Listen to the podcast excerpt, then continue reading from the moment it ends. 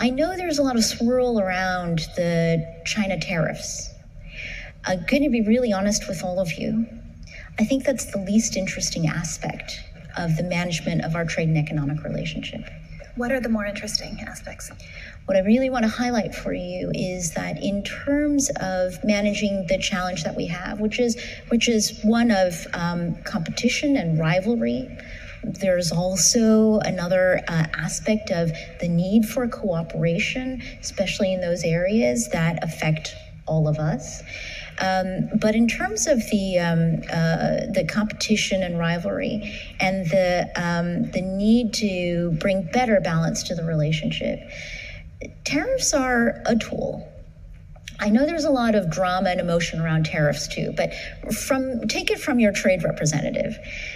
Tariffs are a tool, and uh, objectively, we have relied on tariffs for a long time as a um, playing field leveler, as a remedy for unfair trade. Um, in that sense, tariffs are a really important tool of defense. It's a defensive tool. You're trying to use the tariffs to um, um, counterbalance uh, the advantages that have come from unfair trading practices. The more interesting question is if you're in a competition, aside from having a defense, what is your offense?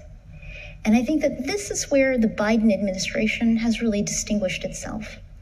Because our offense, in terms of balancing out this relationship and in this global competition, takes the form of investments that we are making in ourselves, in our infrastructure, in um, uh, chips and science and R&D, and in the clean technologies that we are going to need in order to meet the challenges of uh, technological advancement and uh, the uh, urgent need to uh, respond and adapt to climate change.